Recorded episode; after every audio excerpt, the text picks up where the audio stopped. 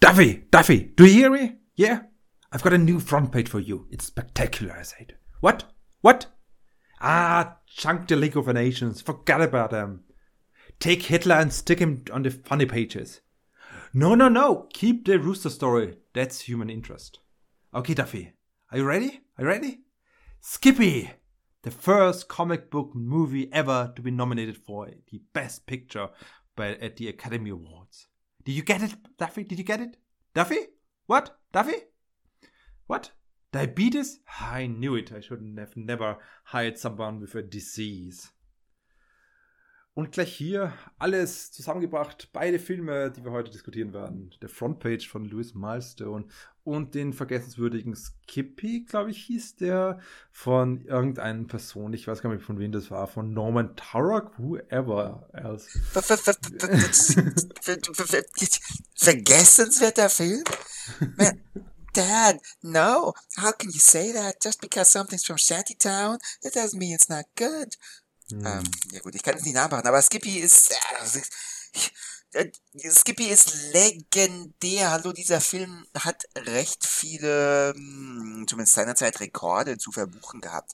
Dieser Film ist super unterhaltsam und lustig. Er basiert auf einem Comicstrip. Hallo, es ist quasi, also das, das ist quasi Snoopy aus den 30ern, wenn du so möchtest.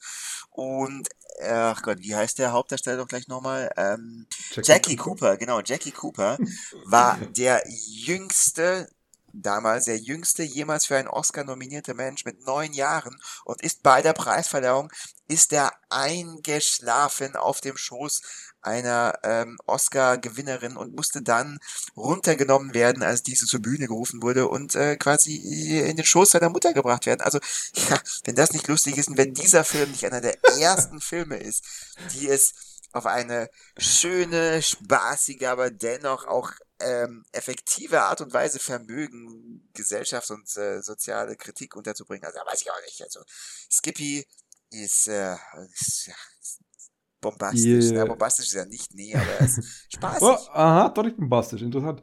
Aber ihr hört es schon, wir sind mitten im hyperbolischen Diskussionen zu Oscar-Filmen. Wir sind bei Oscar, wir müssen reden, ein Podcast, wo wir ganz langsam durch die Filmgeschichte gehen, indem wir Jahr für Jahr die einzelnen ähm, nominierten Filme, die dem, für den besten Picture nominiert waren, sind, uns anschauen und vielleicht auch so ein bisschen zu eruieren, was so die mh, hm, Elemente sind, die einen Film zum Best Picture machen. Nicht unbedingt Qualität vielleicht, sondern vielmehr die Diskursivität, die hier äh, zum Vorschein kommt. Zumindest ist mein Eindruck, den ich hier hervorheben möchte, nämlich wie denn, nach welchen Mechanismen und welchen Kriterien die Oscars ihre Filme auswählen, in welchen Jahren vor allem.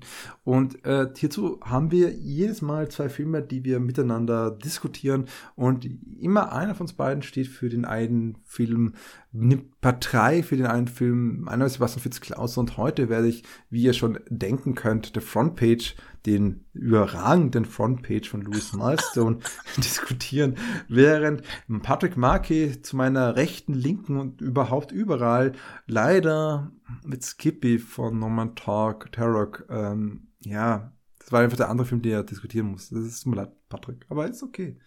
Du wirst schon irgendwas finden, was okay ist in dem Film. Skippy ist einfach, also ein ich weiß nicht, warum du Skippy den Film runtermachen solltest, äh, weil er super spaßig ist und einfach ein Feel-Good-Movie. Also, es ist quasi, naja, also ich brauche den Film nicht zu verteidigen, weil er für sich selbst spricht. Aber also. Stimmt, es ist ein Tonfilm, da hast du recht. Skippy ist tatsächlich sehr unterhaltsam, lustig, lebt von seinen vor Elan nur so strotzenden Kinder Hauptdarsteller. Das ist quasi ein Kinderfilm, wenn man so möchte, in dem Sinne, dass er eigentlich fast nur von Kindern getragen wird. Ja, nicht ganz. Es gibt schon auch erwachsene Darsteller. Aber die Hauptdarsteller sind ja eindeutig Kinder. Äh, Skippy und äh, Suki. Das heißt, herzerwärmend wird hier eine jung erblühende Freundschaft zwischen zwei Jungs aus verschiedenen sozialen Schichten und äh, dem tragischen Tod eines Hundes und was weiß ich, was noch nicht runterkommt.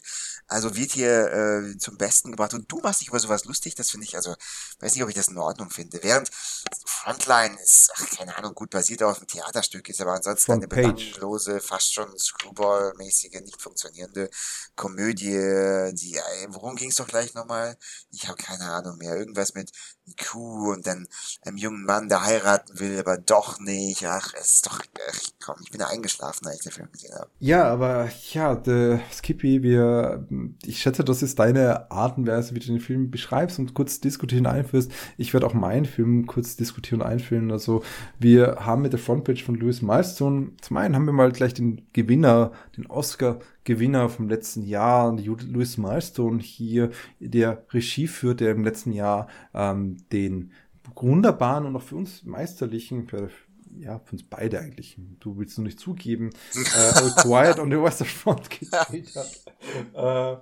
äh, äh, und den, der im letztes Jahr den Oscar gewonnen hat. Und diesmal macht er eben hier was ganz anderes. Er inszeniert einen, also während das letzte Mal eine, eine Verfilmung war des deutschsprachigen Romans, ist diesmal eine Verfilmung eines äh, Theaterstücks von Ben Hecht, Hecht oder Hecht und Charles MacArthur, die zusammen nichts anderes gemacht haben, als ganz pointiert die mh, den Zynismus im Journalismus zu dekonstruieren, indem sie eine Satire schreiben, das in einem Mystical Kingdom spielt, was man natürlich gleich weiß, wo es ist, nämlich in den USA der letzten Jahre. Und das merkt man auch daran, dass viele der Figuren angelehnt sind an äh, bekannten äh, Journalisten, die, die es auch in der Zeit gab. Und das Interessante an dem Film ist natürlich, dass diese, diese wunderbare Satire getragen wird von einem tollen, großartigen, perfekt fast inszenierten und äh, gecasteten Dreiecksbeziehung, könnte man am ersten sagen, nämlich von eben den äh, der Figuren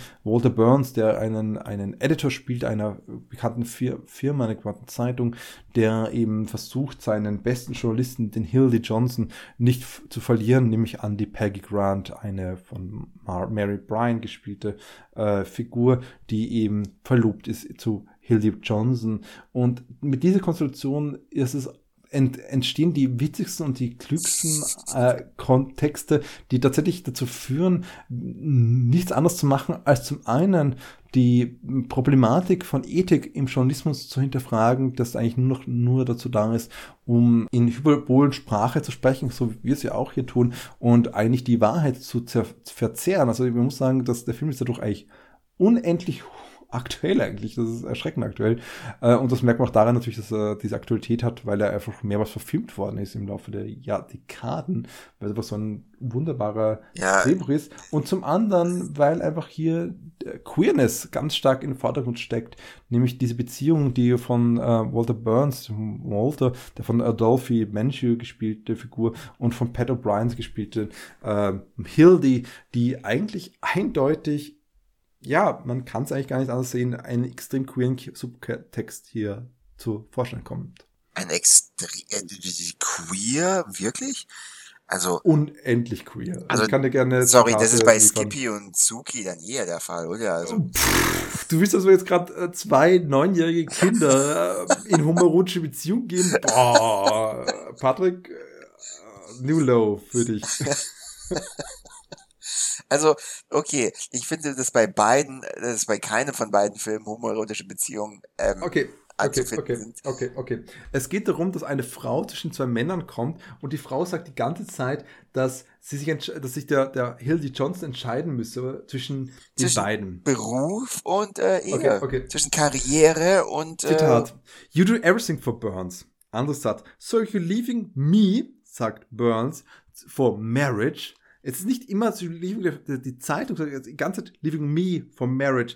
Äh, du kannst ruhig die, äh, am Schluss gibt, äh, überreicht Burns Johnson eine, eine Uhr, die signiert ist mit seinem, äh, die eine Inschrift hat, äh, mit seinem Namen. Und er sagt so, du kannst ruhig diese Inschrift, meinen Namen ersetzen. Und er, der, der Johnson sagt, I would never do that. Das ist unendlich konstant gibt es Momente, wo eben diese, wo nach und nach her- hergezeigt wird, wie hier ein queerer Subtext existiert. Und weißt du, woran ich noch weiß, dass es ein queerer Subtext ist, der ganz tief in diesem Text rumschlummert, äh, äh, äh, indem es den Film His Girl Friday gibt, wo sie gesagt haben, hey, was ist eigentlich, wenn wir den Hildy Johnson casten mit einer Frau? Und wow, es ist auf einmal eine Screwball-Comedy. Ho, ho, ho. Ist es vielleicht queer, dieser Text? Ja, ja, total. Also, wir müssen sagen, His Girl Friday hat halt einfach das Ganze, was eigentlich das ganze Potenzial, das ganze homoerotische Potenzial, das der Film schon konstant drin hat, einfach gänzlich zur Sichtbarkeit gemacht, indem es einfach heterosexualisiert hat. Äh, äh, ich weiß His nicht. Girl Fri Friday ist ein 1940er Film, von der den Oscar genommen, gewonnen hat. Also, also natürlich Warte, kann man... Der hat gar nicht den Oscar gewonnen. Ja, Stimmt, der hat gar nicht gewonnen, Entschuldigung. Also man wir gar nicht mehr. Na, kann natürlich homoerotische, geniale Potenziale überall sehen, wenn man sie dann sucht. Aber ich weiß nicht, ob das bei dem Film wirklich vorhanden ist. Dafür hat Skippy einen süßen Hund und naja, und es geht darum, wie ein, also es geht ums Erwachsenwerden. Es ist hier ein bisschen eine Coming-of-Age-Story, wo Kinder mit dem den harten Gegebenheiten der Realität konfrontiert werden, aber dennoch ähm, vermögen gut damit umzugehen und ähm, ja, auch letzten Endes dann die Erwachsenen dazu bringen, Dinge zu reflektieren und ein bisschen mehr Menschlichkeit zu zeigen und ein bisschen, kleines bisschen soziale Grenzen aufzuweichen, aufgrund von liebenswerten, liebenswürdigen, sozial vorbildlich agierenden Kindern, anhand derer wir uns alle ein Beispiel nehmen sollten. Das heißt, so charmant, liebenswert und ähm, emotional bezwingend wie Skippy, also hat es in den 90 Jahren seither selten ein Film vermocht ja, die Herzen des Publikums zu gewinnen. Ja, ich meine, das ist ein wunderschöner Film, der über Genik handelt, finde ich auch. Das ist wie Eugenik. Also nur weil der Vater jetzt Arzt ist. Der, der, der, Vater ist nicht nur ein Arzt, sondern ist ein Sozialhygieniker. Der sagt auch einmal, es sagt Juxtaposition of Sociological and Class, glaube ich, und ja, Hygienical irgendwas, Hygiene. Uh, nee, aber das wird ja hinterfragt. Äh, so fängt der Vater wird, an ja, und er ja. ändert sich dann. Also der äh, Vater heißt nicht umsonst Skinner. Der Vater ist einfach jemand, der, also Skinner, bekannter... Kind? Was? Leute. nee, nee, Skinner war ein be bekannter Behaviorist, äh, Psychologe, der gesagt hat, okay, nee, wir dürfen Menschen also der hat quasi den Behaviorismus ja, der weniger losgetreten, ja, ja. gemeinsam mit ein paar anderen. Aber ähm, zentrales Theorem oder zentrale Aussage des Behaviorismus ist, wir dürfen Menschen nur anhand simpler Reizreaktionsschemata, also anhand von Lernen und Konditionieren betrachten und alles, was innen drin so vor sich geht, also ja, Emotionen, Gedanken und so, das ist alles eine Blackbox, darum scheren wir uns nicht. Reines Beobachten von Verhalten, reine Reizreaktion, ähm, Ketten, das ist alles, was wir brauchen, um Menschen anzuschauen. Und ungefähr ein, aus einer solchen ähnlichen, kühlen, menschenverachtenden, sage ich hier fast schon, Perspektive, auch kein Interesse, kein wirkliches Interesse seinem Sohn gegenüber zeigend, beginnt der Vater. Und dann zum Schluss ist der ja, er erkennt seine Menschlichkeit, er sieht, dass was er tut fatale Folgen hat und Menschenleben, ja, im schlimmsten Fall beendet. Und er beschließt sich einfach, er beschließt einfach aufgrund von Skippy, der so nett und witty und was auch immer ist, diese Welt zu einem besseren Platz zu machen und auch Menschen in Shantytown, ja, ihr, dass die auch ihre Daseinsberechtigung haben und ähm, auch es verdienen, ein Hund geschenkt zu bekommen, zum Beispiel. Also, das ist eine wunderschöne ja, Coming-of-Age-Story äh, auf mehreren Generationen. Also, wir können mal als erstes gleich sagen, dass, wenn wir beide miteinander stellen, bezüglich ihrer Gesellschaftskritik und Gesellschaftskritik und kritischen Potenzial, kann man gleich sagen, dass während meines sich selbst ähm, inszeniert als Musical Kingdom, ist dieses wirklich ein satirischer, komplexer Auseinandersetzung mit der, mit der Ethik im Journalismus, die er maßgeblich hinterfragt. Es gibt mehrere Szenen, die hier den Zynismus ausstellt, die eben diese Figuren präsentieren und auch äh, kritisieren, wie einfach sie den Tod eines Menschen, nämlich die, die äh, Erhängung eines verurteilten Mannes, der nur aus politischen Gründen gehängt werden soll, bis zu diesem Zeitpunkt, wo sogar der, der Pardon, den das der Governor hier schlussendlich ihnen schickt als Möglichkeit, dass, dass eben hier die Person gerettet wird, dass sogar das einfach unter die ähm, unter den Teppich gekehrt wird von der Politik, weil sie wissen, es geht um Votes. Und genauso geht es aber bei dem Journalismus darum, Zeitungen zu verkaufen. Ihnen geht es nicht darum, dass die Menschen irgendwie gut sind. Ihnen geht es nicht darum, dass die Menschen ein schönes Leben zu haben. Ist, sie sind zynisch darin bis zum Ende. Sie, es gibt einen Moment, wo zum Beispiel die vermeintliche Partnerin von dem bald sterbenden Mann auftaucht immer wieder und es kritisiert und, das, und sie äh, zur Rechenschaft ziehen, diese Männer der, der Presse und letztendlich sich aus dem Fenster wirft, weil sie das Einzige ist, um irgendwie hier ein, ähm, um ihren, diesen, diesen Mann, Menschen, der ihr eine, ähm, der ihr eine wenig Menschlichkeit gezeigt hat, sie ist impliziert, dass sie eine Sexarbeiterin ist, dass dieser Mensch äh, gerettet werden könne. Und sie überlebt natürlich, weil sonst wäre es keine Komödie. Aber gleichzeitig, das erste, was sie machen, die, diese Pressemenschen, ist nicht, dass dieses diese Tragik zu reflektieren, sondern einfach nur das sofort für sich zu nützen, für die Zeitung, für eine neue Schlagzeile. Und das ist das, wie der Film konstant tickt. Der Film stellt aus, wie alle diese bekannten Systeme, auf die die moderne Gesellschaft aufbaut, dieses Mystical Kingdom eigentlich aufbaut, vollkommen durchdrungen ist von Zynismus und eigens Egozentrismus. Ganz einfach. Also, also, und dagegen ist Skippy genau das Mystical Kingdom. Skippy ist das, was eigentlich, äh, also während sich eben ähm, Frontpage so selber benennt, ist Skippy nichts weiter als das, ein Märchen, wo ganz einfach die weißeste Unterschicht aller Zeiten, weil es gibt so einen schwarzen Burschen, der aber weggescheucht wird, weil haha, schwarze Kinder sind lustig und einen anderen Moment fast zersägt wird. Und diese äh, wirklich stark weiße äh, Unterschicht wird zuerst verdammt von diesem Antagonisten, von dem Vater, aber letztendlich können wir mit einem Mal jegliche Form von Klassenproblemen überwinden. Nicht in der Hinsicht, dass diese Klassenprobleme aufgelöst werden würden, sondern nur, dass sie weiter in dieser Unterschicht leben können. Das heißt, wir können die Klassenstrukturen behalten und wir können ein Nebeneinander führen. Ja. das ist die, das Revolutionäre an diesem Kinderfilm, der eine kindliche Moralvorstellung hat, die dadurch du unterschreibst, während ich mit meiner, mit meinem Film eine äh, rebellischen jugendliche Moralvorstellung habe, zumindest. Adoleszenz ist angekommen. Ja, aha, und wie wird denn das Journalistenproblem also gelöst? Also wie werden die Journalisten, da gebe ich dir recht, die als komplette Nieten äh, eigentlich dargestellt werden. Ich meine, die arbeiten auch nicht so, die hängen nur rum und, und warten nur darauf, dass sie eine äh, eine exploitative Titelgeschichte schreiben können.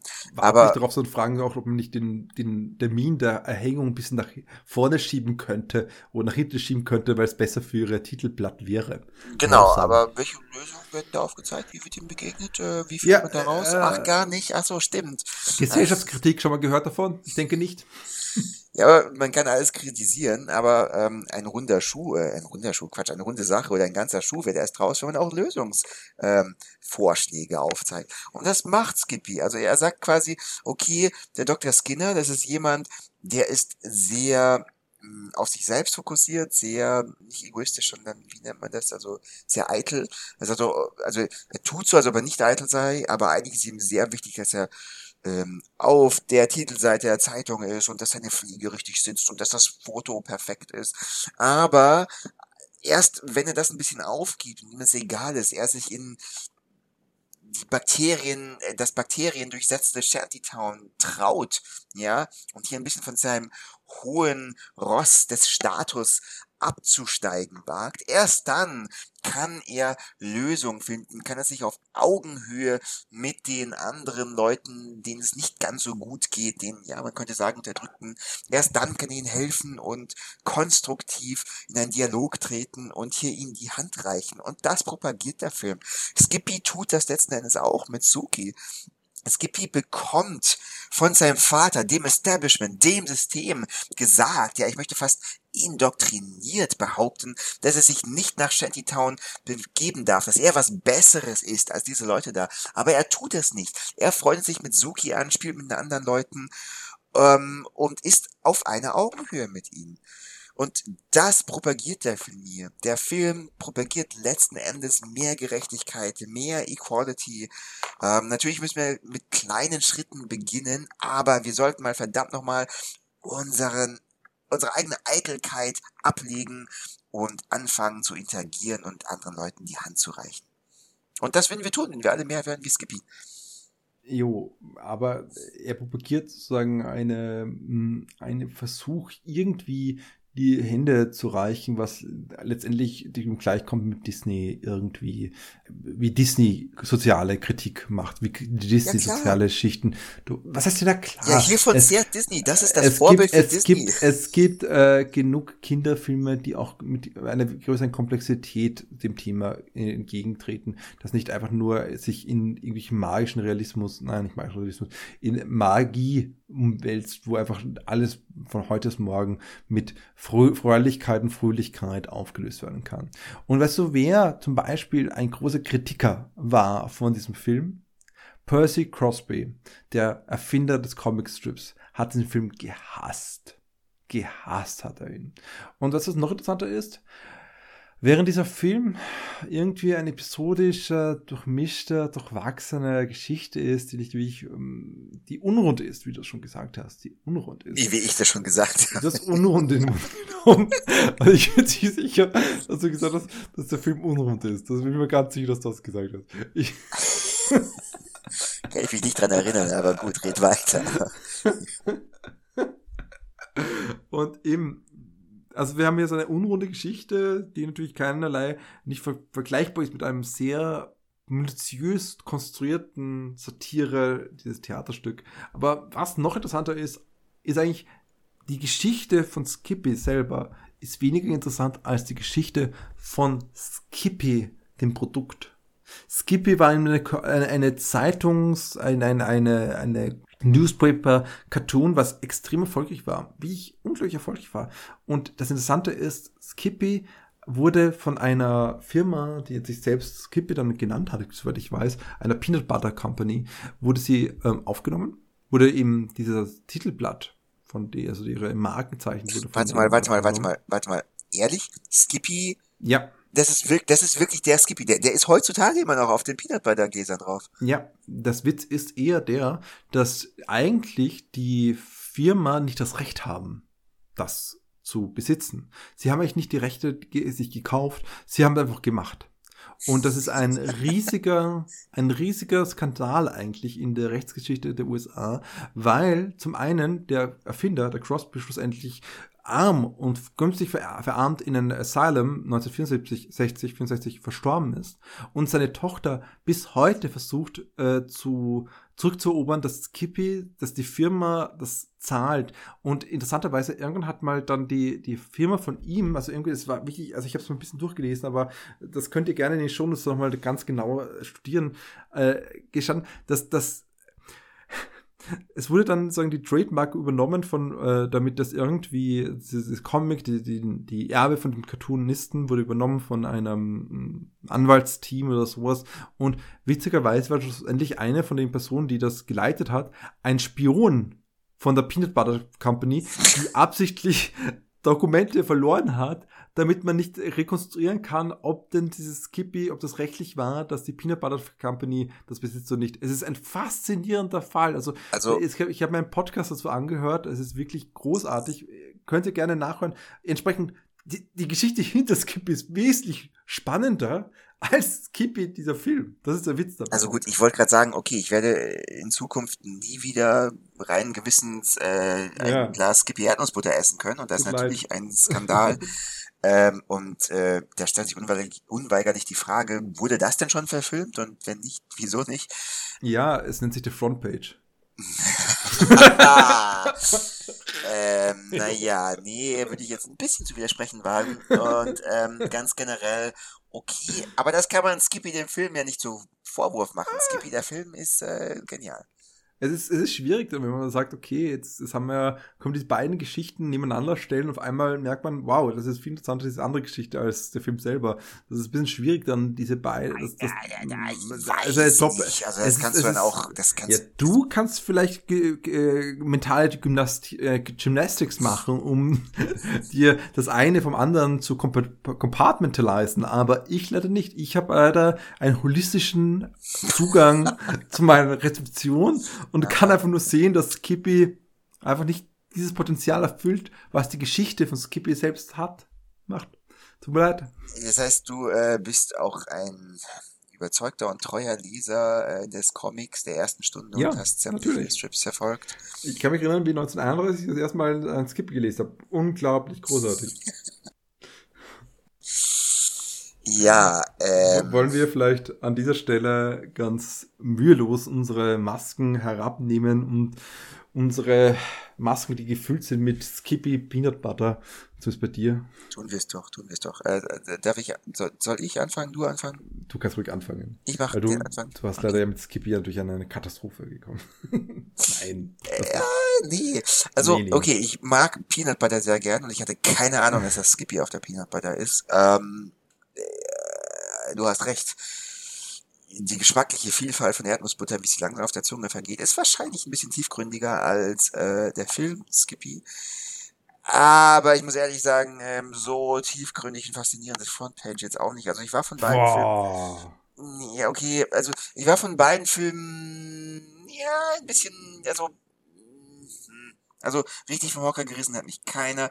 Frontpage ist hat ein interessantes Material und ich bin mir sicher, dass man das interessant inszenieren kann. Aber irgendwie hat mich hier die Inszenierung nicht vom Hocker gerissen. Also ich jetzt, ich äh, fand's, puh, weiß nicht, hat mich nicht so überzeugt. Äh, Vielleicht war ich auch einfach nicht so gut drauf oder keine Ahnung.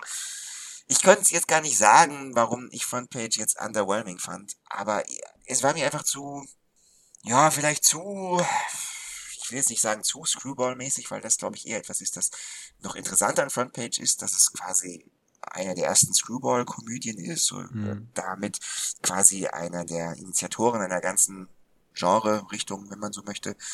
Aber ich weiß nicht, ich war irgendwie nicht überzeugt. Also ich fand, also ich war nicht interessiert an dem Geschehen, was da passiert ist. Und das war ein bisschen zu überzogen vielleicht. Ich weiß es nicht. Skippy ist jetzt auch kein wirklich Wunder, keine Filmperle. Ähm, aber es war stellenweise, ja, halt ein bisschen, also genau diese gleiche ähnliche Awkwardness und, und ein bisschen Fremdstehen-Effekt gehabt, fand ich vor allem, wenn das jodelnde Mädchen kam, jodel, jodel, jodel, jodel, dass ich dem irgendwie auch ein bisschen was unfreiwillig charmant komisches abgewinnen konnte und mich bei Skippy ein bisschen besser unterhalten gefühlt habe tatsächlich und ich dementsprechend wirklich Skippy hier einen Vorzug geben muss, das aber nicht heißt, dass ich das wirklich einen guten Film finde und äh, die moralische Tiefgründigkeit, die ich vorgespiegelt habe, ja, ist jetzt auch nicht wirklich bei Skippy vorhanden. Er ist schon relativ simpel gestrickt. Wir haben schon diese, ja, ja, ja, wir haben schon diesen moralisch appellativen Charakter, aber wirklich in die Tiefe gehen tut's halt nicht. Ähm, Ja. Das Spannende ist natürlich auch, dass es sehr extrem psychoanalytisch ist, dass der Vater eigentlich das Gesetz darstellt. Das fand ich eigentlich sehr interessant. Aber was wirklich bei Skippy mich, mich persö- persönlich eigentlich ähm, gereizt hat und auch mir gefallen hat, ist tatsächlich der Protagonist, den ich wirklich überraschend gut gefunden habe. Wie du schon gesagt hast, dass eben der, ähm, ich muss das echt wieder mal nachschauen, sorry, äh, der Jackie Cooper äh, nominiert war für den Oscar. Es ist eigentlich eine überraschend subtile Art, wie ein Kinderschauspieler agiert und eben hier sich präsentiert.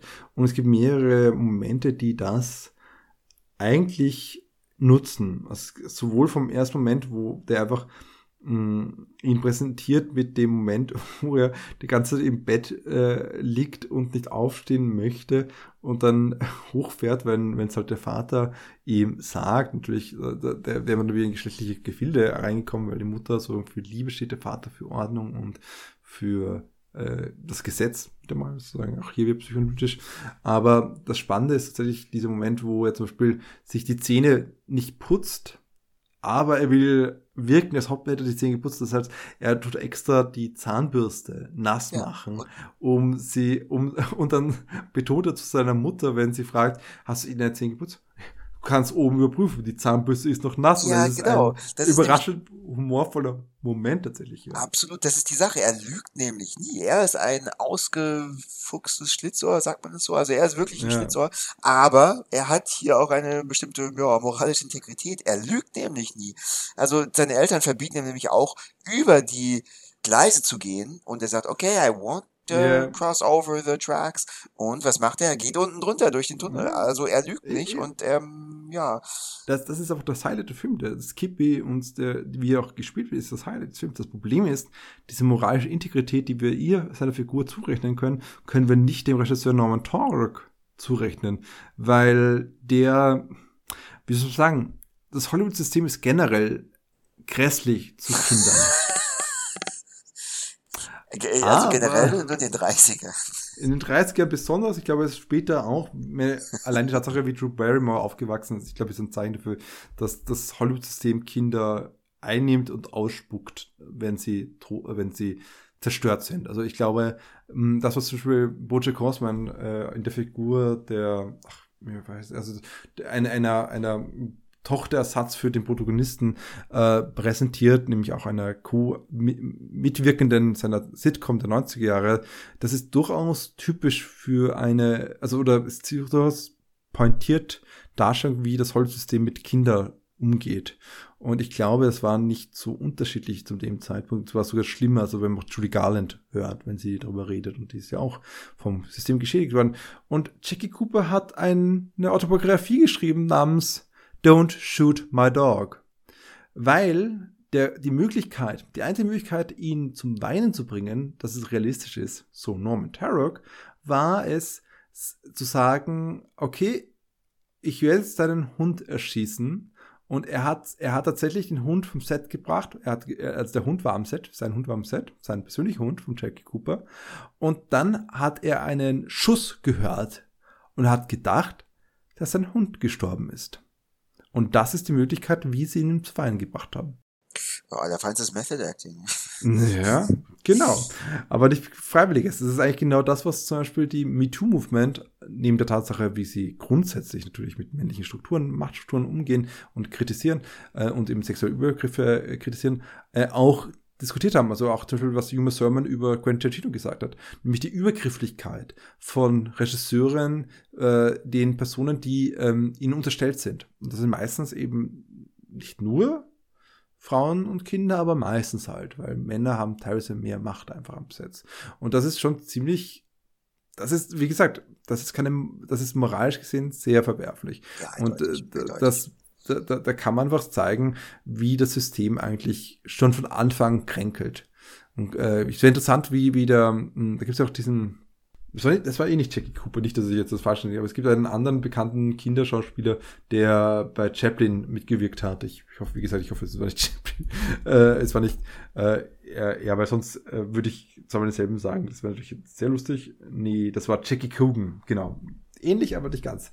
Jackie Coogan. Es wäre interessant, wie Jackie Coogan, der unter, äh, sozusagen unter äh, Chaplin groß geworden ist, sozusagen, ob der eine ähnliche Erfahrung oder andere Erfahrung gemacht hat und andere ähnliche Kinderschauspieler in dieser Zeitperiode. Natürlich die, ähm, die Shirley Temple als bestes Beispiel für diese Zeitperiode. Und ich würde sagen, damit äh, ist der Film für mich zumindest in gewisser Hinsicht ein wenig unten durch. Also er, er hat seine Momente, absolut.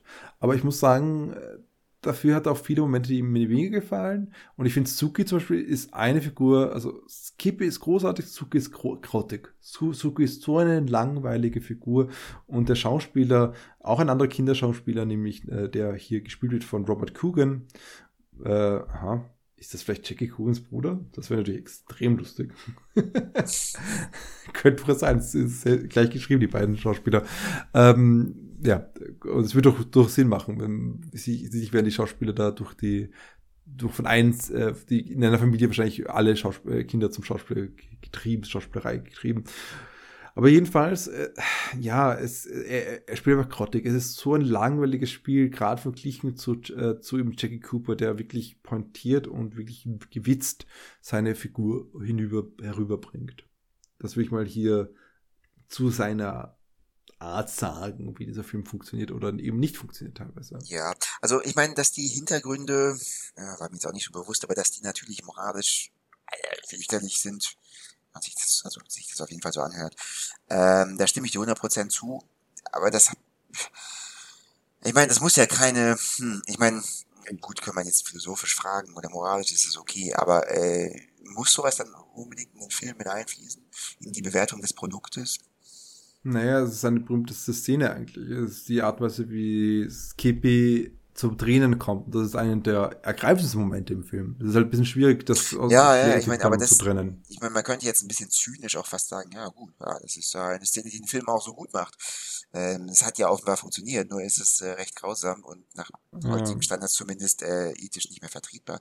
Also ähnlich wie keine Ahnung, das Milgram-Experiment oder die äh, Stanford Prison-Experimente, also oder andere auch psychologische Studien ja, damals ja, Oder viele andere Schauspielerinnen und Schauspiel äh, Regisseurinnen, Regisseure, die ihre Schauspielerin äh, foltern in vieler Hinsicht. Und man kann dann, es ist eine Grundsatzfrage, glaube ich. Wir können fragen, zum einen, ist es okay, wenn ähm, Stanley Kubrick seine, die Shirley, äh, Duval, Shirley, Shirley? Shelley, Shelley Duval, Shelley Duval bis zum mh, Ermüdungstod de facto immer einen Take nach dem anderen machen kann und bis sie einfach in den Wahnsinn verfällt, sozusagen. In eine, was natürlich für die Szene in The Shining total interessant ist, aber gleichzeitig hat sie psychische Beeinträchtigungen davon erlitten, hat eine Traumatisierung davon mitgetragen und ist, ist Jahrzehnte später noch dem, dem äh, Regisseur böse gewesen. Deswegen, das ist so eine Art zu sagen, okay, ist das, ist das dann okay, weil, weil allein der Film nein, nein, okay also, ist, äh, Film, weil allein der Film eine, eine, ein Meisterwerk daraus entstanden ist, dadurch, dass er eben diese äh, Szene äh, gekriegt hat. Und in dem anderen Ende haben wir halt solche Momente wie etwa äh, der Bertolucci, der, der, der, der, ach, er hat Bertolucci mit dem Vornamen, ich weiß nicht mehr, der ihm in neuneinhalb, Bernardo Bertolucci, genau, der ihm in ähm, neuneinhalb Wochen, heißt, ist es der Film? Ja, oder? Hat mich gerade im falschen äh, Titel.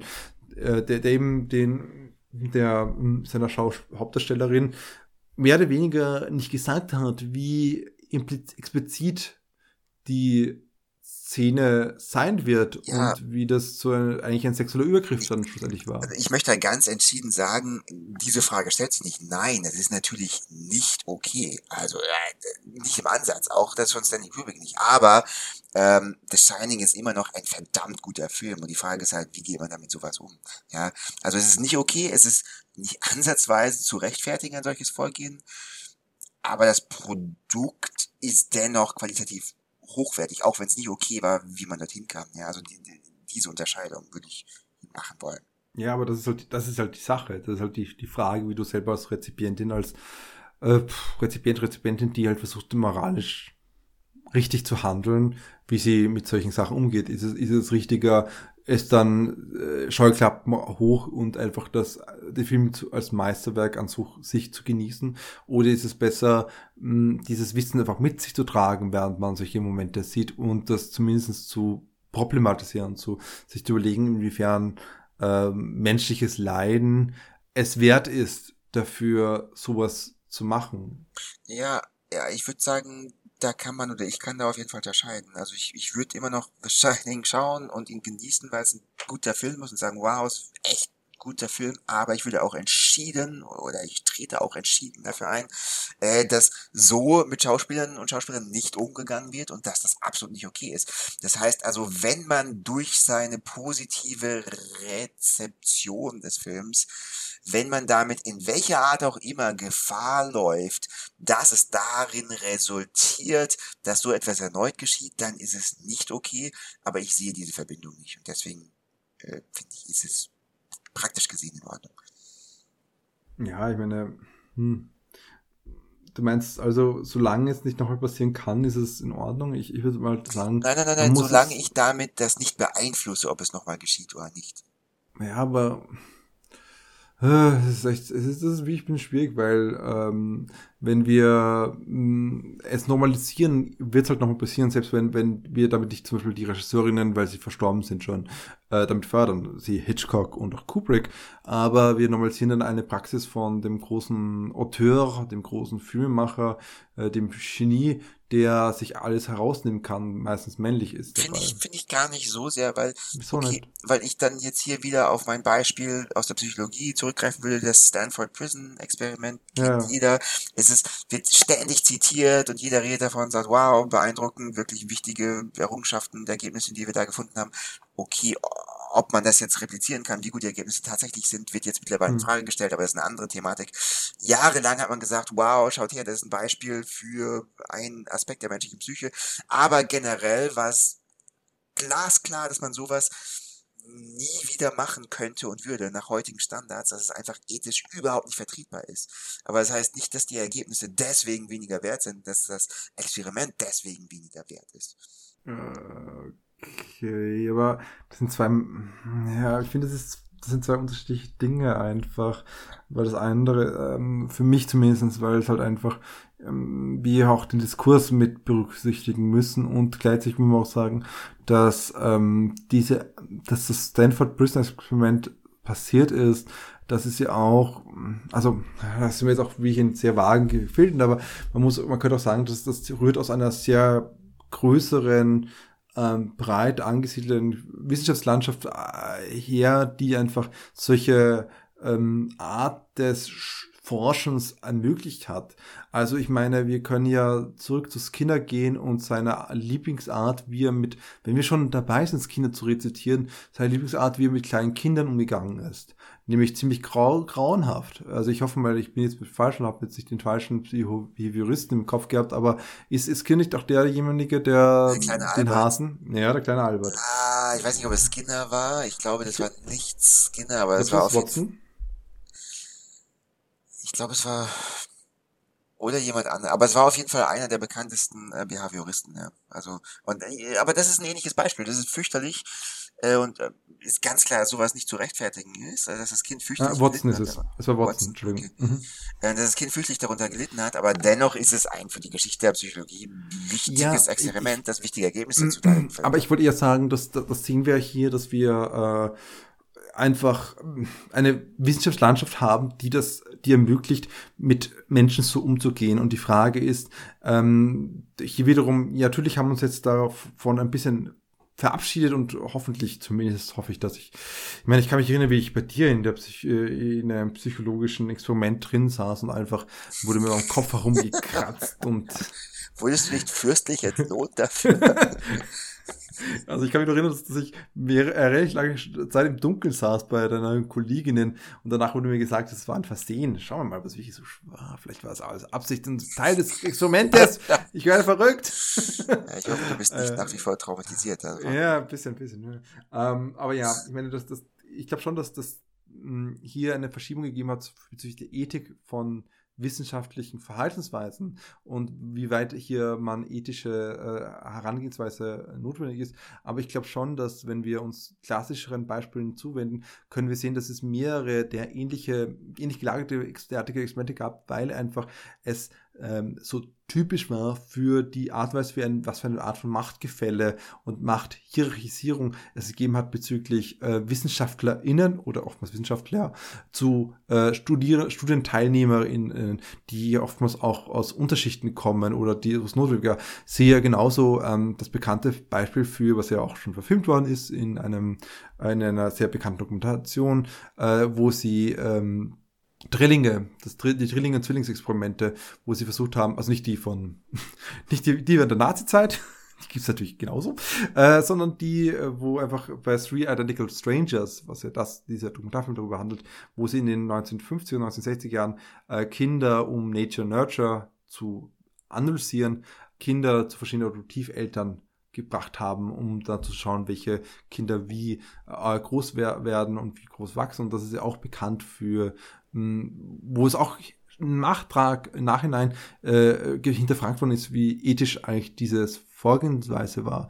Und ich glaube, das ist einfach die Sache, dass einfach wir hier in den machen es direkt in der ersten Hälfte des 20. Jahrhunderts bis wahrscheinlich in die 1970er Jahre hinein, ich weiß nicht wann genau hier es eine genaue Verschiebung gab, es einfach eine Wissenschaftslandschaft gab, die das ermöglicht hat und die solche Arten der Experimente aufgrund der ähm, Vorstellung von Wissenschaft und von den Personen und von den Studienteilnehmerinnen, ich denke immer zurück an, an Dings, an, an ähm, Charcot, Jean-Martin Charcot und seiner Salpêtrière, ähm, die ja auch davon gelebt hat, dass sie einfach Unterschichtspersonen herangezogen haben, um die Wissenschaft zu betreiben, zur Historie zum Beispiel. Ähm, und ich glaube, das muss man einfach sehen können, dass sich das einfach ähm, gewandelt hat über die Jahrzehnte. Und wenn wir aber weiterhin ähm, das normalisieren würden, was hier Beispiel nicht mehr passiert, dann würde das durchaus auch mh, hm, auch trotzdem weiterhin so gemacht werden. Das ist ja, ja äh, also so, so im, im, das ist ja zum Beispiel bei Regie- und Filmemacherinnen erst in den letzten Jahren zunehmend der Fall. Das wollte ich damit sagen. Also, okay, äh, äh, zwei Dinge. Erstens, ähm, wir sind fürchterlich entgleist von der eigentlichen, oder dem Glaubst du? Ich glaube nicht. Ein bisschen. Zweitens, ähm, ich würde halt sagen wollen, durch das positive Rezipieren äh, trägt man nicht unbedingt zur Normalisierung bei. Das sind zwei Dinge, die voneinander unabhängig sind. Ähm, also zur Normalisierung beitragen würde man, wenn man solches Verhalten aktuell hat und ähm, akzeptiert und da nichts gegen macht. Aber wenn man Filme oder Produkte, die auf moralisch fragwürdigen Verhalten der Vergangenheit entstanden sind und die heutzutage positiv rezipiert, dann muss das nicht unbedingt zur Normalisierung beitragen. Vor allem, wenn solche moralisch fragwürdigen Verhaltensweisen, Gott sei Dank, gesellschaftlich schon längst äh, abgeschafft wurden. Ja, ich, ich würde halt sagen, hier geht es um Diskursivität halt, sehr die Rezeption und die Normalisierung oder die ähm, in dem Hinsicht eigentlich fast schon ähm, Glorifizierung von äh, Verhaltensweisen derartiger Natur ähm, ein Diskursmoment sind, die sich in einem größeren Setting wiederfinden. Und das wollte ich mit dieser Wissenschaftslandschaft aufzeigen. Und ich glaube schon, dass das lange Zeit die Regisseure und Regisseurinnen, erst die Regisseure von gewissen Produktionen, also die, die, die, die hoch angesehenen Regisseure, so muss man am besten sagen, ähm, dass die da, ähm, dass die dafür verehrt worden sind, dass sie solche Sachen gemacht haben oftmals. Ja, damals. Aber es ist genauso. Und, äh, eben, da, da ist halt die Frage, wie lang ähm, dieser Diskurs sich weiterzieht und wo dann wirklich der Bruch ist. Und ich glaube, das ist echt sehr, sehr, sehr, sehr, sehr jung, dass hier der Bruch ist, während es bei dem der ethischen Vorstellung von wissenschaftlicher, ähm, wissenschaftlichen Praxen äh, ein wesentlich älterer, schon älter ist und mehrere Dekaden laufender Prozess ist. Also ich würde gesagt 80 Jahre, aber vielleicht irgendwie auch, vielleicht, vielleicht, vielleicht schaut die Psychologie heute auch immer so aus, Patrick. Die, die, die, okay. wie, wie, damals unter den Behavioristen? Wie damals unter den Nazis? Also, nee, unter Nazis gab es, glaube ich, keine Psychologie. Ähm, nee, Psychologie hat sich geändert. Äh, Psychologie hat heutzutage mit anderen, anders ausgerichteten, äh, gewisserweise nicht minder gravierenden, aber mit anderen Problemen zu kämpfen. Aber das soll nicht Thema dieses Podcasts sein. So nicht. Äh, es heißt zwar Kino on the Couch, aber ähm, Nee, es heißt nicht Kino on the Couch, wir sind bei Oscar müssen reden. Ah, oh, also ja, da die, ist die Psychologie noch viel weniger richtig am Platze. Ähm, also, welchen von beiden Filmen fandest du denn besser? Äh, okay, ja. Ähm, trotzdem spannendes Thema, muss ich sagen. Und ich finde schön, dass wir das auch diskutiert haben. Also, gleich dabei. Ähm, Interessantes Thema, ja. Ich könnte theoretisch weiter drüber ja, aber ja, äh, lass uns das ja. ja, ich weiß eh, weil ich halt richtig hatte und du halt mir zugestimmt hast, schlussendlich durch deinen. äh, nein. ähm, okay, aber äh, ich finde es lustig, dass du den Film von Miles so, so schlecht redest, weil mh, hm, der Witz ist der, tatsächlich der, weil du gesagt hast, daraus könnte sich was machen, daraus hat sich was Geniales gemacht lassen, nämlich His Girl Friday. His Girl Friday ist ein fast perfekter Film und ich rate ihm echt an, den mal anzuschauen. Es ist, ist unglaublich lustig. Oscar nominiert worden? Hm, nein, leider nicht. Das heißt, wir können nicht jeder Film. Sorry. Ach komm schon. Ach, wusstest du, dass der Junge Kuschelbede drin spielt? Netter Versuch. Also, ähm, der Film ist nämlich, also auch jetzt der Film, es ist wirklich interessant. Milestone hat was vieles versucht, was im Ansatz geglückt ist. Also zum Beispiel die Art, Weise, wie schnell sie reden. Es ist etwas, etwas, was wirklich noch nicht so oft damals gesehen worden ist. Und sie reden tatsächlich wesentlich hm, rascher mit, und, und wechseln ihre Dialogzeilen öfters, als es davor der Fall war. Aber das ist kein Vergleich zu His Girl Friday. His Girl Friday, da, da kommt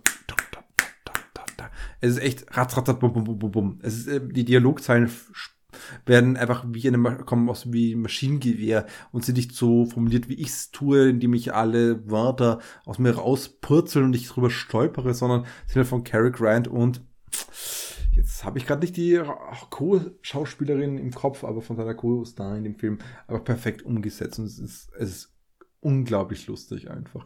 Und ich finde aber trotzdem, man spürt einfach schon, in welche Richtung es gehen könnte und in Richtung es geht. Und ich finde auch, dass einfach der Text auf den der Film basiert, der von diesen beiden Autoren gemachte ähm, ähm, äh, Theaterstück tatsächlich auch viel Potenzial äh, schon hat und das auch wirklich äh, in vieler Hinsicht zu nutzen weiß. Noch nicht ganz großartig manchmal, zum Beispiel es gibt eine Szene, wo es eher stockend wirkt die Art und Weise, wie geschnitten wird, und das ist, da kommt der Fluss nicht zu, zustande. Da geht es nämlich gerade um diesen, die, diese zwei Telefongespräche, die ich gezeigt habe, wo sie einfach, äh, wo einfach ähm, die beiden, äh, die beiden Protagonisten nebeneinander telefonieren und es wird einfach aufeinander geschnitten immer wieder. Und His Girl Friday hat das einfach aufgelöst, indem sie beide in einer Einstellung miteinander telefonieren und sich gegenseitig behindern beim Telefonieren.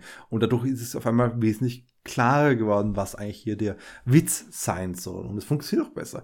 Aber trotzdem, Louis Milestone ist gewieft in der Hinsicht, wie er die ähm, Kamera benutzt, wie er äh, gewisse Einstellungen ähm, produziert, wie er mit der Bildtiefe umgeht. Es gibt viele schöne Bilder, ähnlich wie bei schon bei All Quiet on the Western Front gibt es viele Bilder, die gerade mit der Bildtiefe sehr viel machen, in der Hinsicht, was vorne, was hinten passiert. Und ein Beispiel, das ich wirklich überraschend gut finde, ist eine Kamerafahrt, wo Hildy sagt, okay, lebt wohl Leute, die Kamera fährt nach hinten. Wir sehen Hildy, äh, wie er gerade äh, rausgehen will beim, bei, bei, bei, ähm, bei der Tür.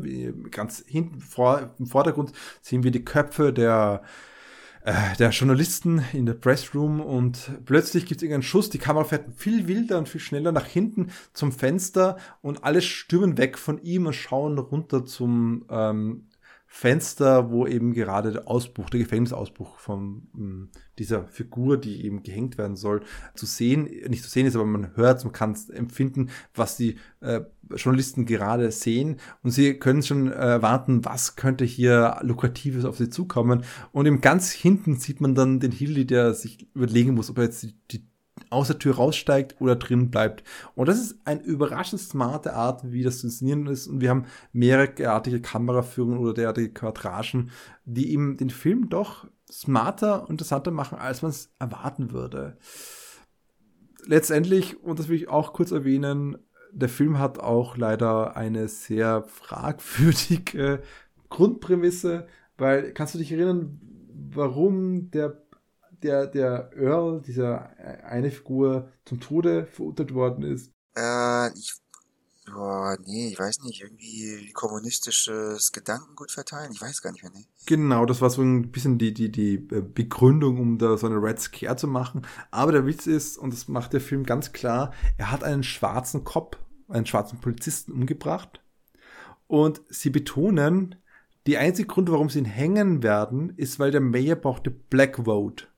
Und es ist so ein bisschen aus heutiger Perspektive unangenehm, wenn äh, die, die Fil der Film, der satirisch auf die ähm, gesellschaftlichen normativen Vorstellungen der Zeit äh, kritisieren, wenn er der Film sagen den Tod einer, eines schwarzen Menschen eigentlich zum Witz macht und zur Kritik macht, sagen, ja, die, äh, du, du manipulierst nur die schwarze Meinung, um, um deine äh, Vote zu bekommen.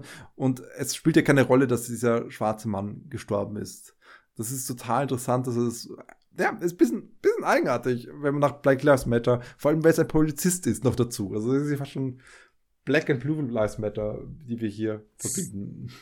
Ja, tatsächlich, in dem Sinne vielleicht sogar prophetisch, ohne es zu wollen. Tatsächlich, weil es, es sagt sehr viel aus über die TheatermacherInnen und vor allem Filmemacherinnen, die das einfach so übernommen haben.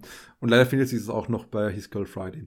Ich, ich muss sagen, ich habe den Billy Wilder Film mal gesehen, aber ich kann mich nicht mehr erinnern, wie der, wie der damit umgegangen ist. Auch wenn der Billy Wilder Film hat aber einen der besten Momente überhaupt drinnen, weil in allen drei Filmen geht es um einen Psychoanalytiker de facto, der äh, den gefangenen Mann versucht zu untersuchen nochmal also einmal, zweimal ist er ganz explizit Psychoanalytiker und noch ganz explizit, glaube ich, auch österreichisch oder deutschsprachig ursprünglich.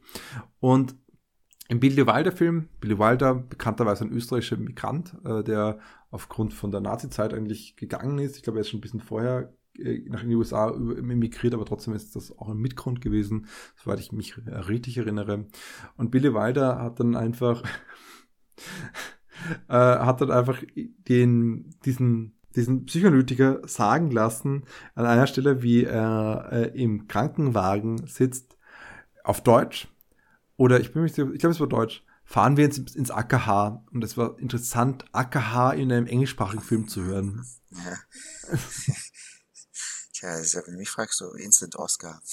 Absolut, würde ich sagen. Und ich muss auch sagen, allein durch diese, also für mich, ich glaube, ich mag einfach das, das Stück extrem gerne. Ich mag alle diese drei Verfilmungen, die ich gesehen habe, unterschiedlich, mit unterschiedlichen Nuancen. Äh, ich finde, ist einfach interessanter als diese Kinderfilm, muss ich einfach sagen. Beide haben was und beide sind nicht perfekt. Trotzdem, ich glaube auch diese Geschichte von einem Film zum nächsten zu schauen, zum nächsten Verfilmung zu schauen, allein deshalb reizt mich dieser Film so viel mehr, der, der Frontpage. Auch wenn es nur ein Hauch besser ist, wenn man es wirklich von der Qualität äh, betrachten würde, wahrscheinlich. Ja. Das sind beide nette Filme. Beide nicht Katastrophen. Katastrophen. Ich bin bei keinen äh, traurigen gesehen zu haben, aber gerade äh, die Frontpage hat, gibt mir sehr viel mehr irgendwie insgesamt dann doch. Ja. Und er ist queer natürlich.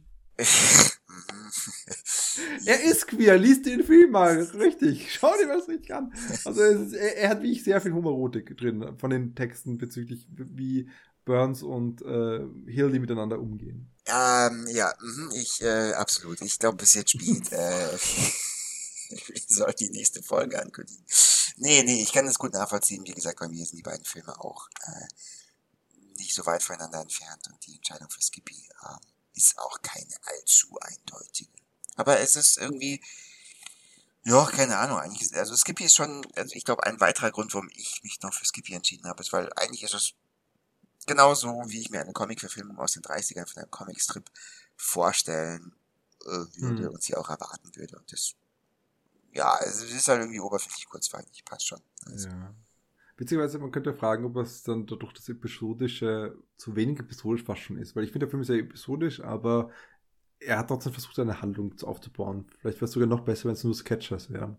Aber dann wäre es wieder kein richtiger Film. Dann hat man wieder die, die ähm, Broadway Melody oder was Broadway Melody oder was andere? Hollywood Review war der Film. Oh Gott, oh Gott. zwei Stunden meines ja. Lebens, die ich wieder zurückbekommen werde. Ist das nicht der beste Film von 1930? nee, ich habe vergessen, welchen Film wir da geführt haben, aber. Äh, nee, nee, ich glaube, ich habe da äh, so. Ich weiß auch nicht, welche. Ich weiß auch nicht. Es waren alle, alle vier Filme waren da ziemlich mittelmäßig und zweiten Oscar-Jahr. Aber ja, wir, wir gehen weiter in der vierten Oscar. Ähm, im vierten Oscar-Jahr scha schauen uns die nächsten zwei Filme an, äh, nämlich Trader Hall von dem Vater von Dick Van Dyke, nämlich W.S. Van Dyke. nee, beide nicht verwandt. Schade.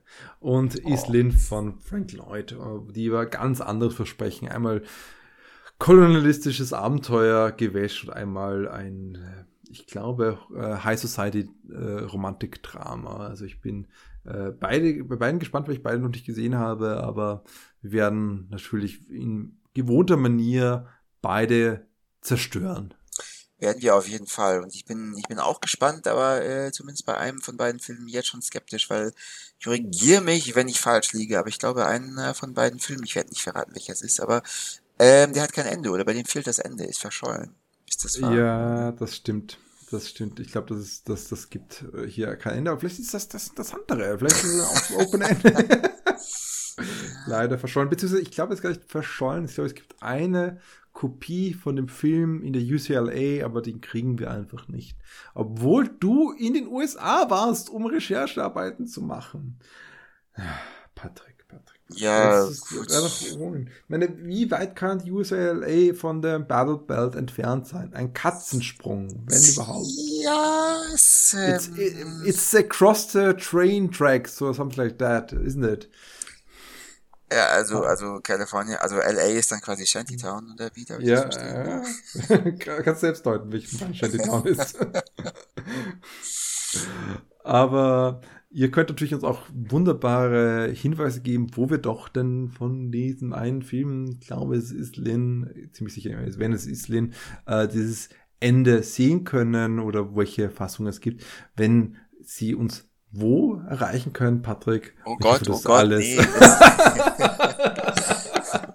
also ja, wir haben eine E-Mail-Adresse, aber ich weiß gar nicht, wie die heißt. Äh, Oscar muss reden at gmail.com, wenn mich nicht alles ja, täuscht. Perfekt. und äh, wir sind äh, bei Anchor beheimatet. Dort heißen wir wie immer, Oscar, wir müssen reden. Oscar, wir müssen reden, tatsächlich, genau. Also anchor.com Ja. und dann gebt ihr Oscar, wir müssen reden ein, dann findet ihr uns. Ähm, wenn ihr Oscar, wir müssen reden bei Twitter eingibt, findet ihr uns wahrscheinlich auch. Wahrscheinlich schon, aber wir sind im Handle auf jeden Fall Oscar wir unterstrich wir auch direkt zu erreichen. Und bei Facebook sind wir nicht zugegen. Dafür überall sonst bei YouTube bei, bei, ähm, und bei allen anderen Podcasts, wo wir Podcasts bekommen können, Podcast Catchers, Spotify und anderen Orten auch so weiter. Ja, Hab ich was das- vergessen, Patrick?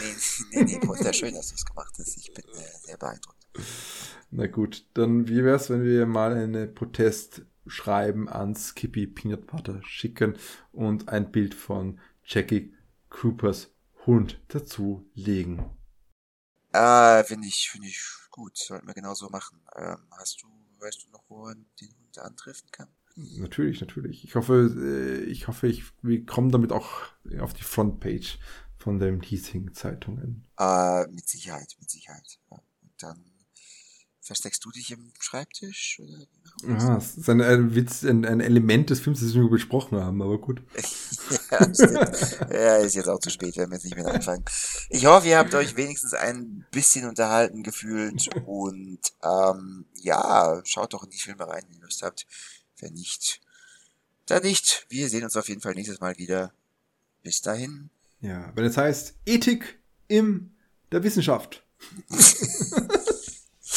Ja, genau, genau, genau so heißt das. Äh, ich glaube, wir sollten jetzt Schluss machen. Es ist schon immens spät geworden. Ciao, Ja. Leute. Ciao.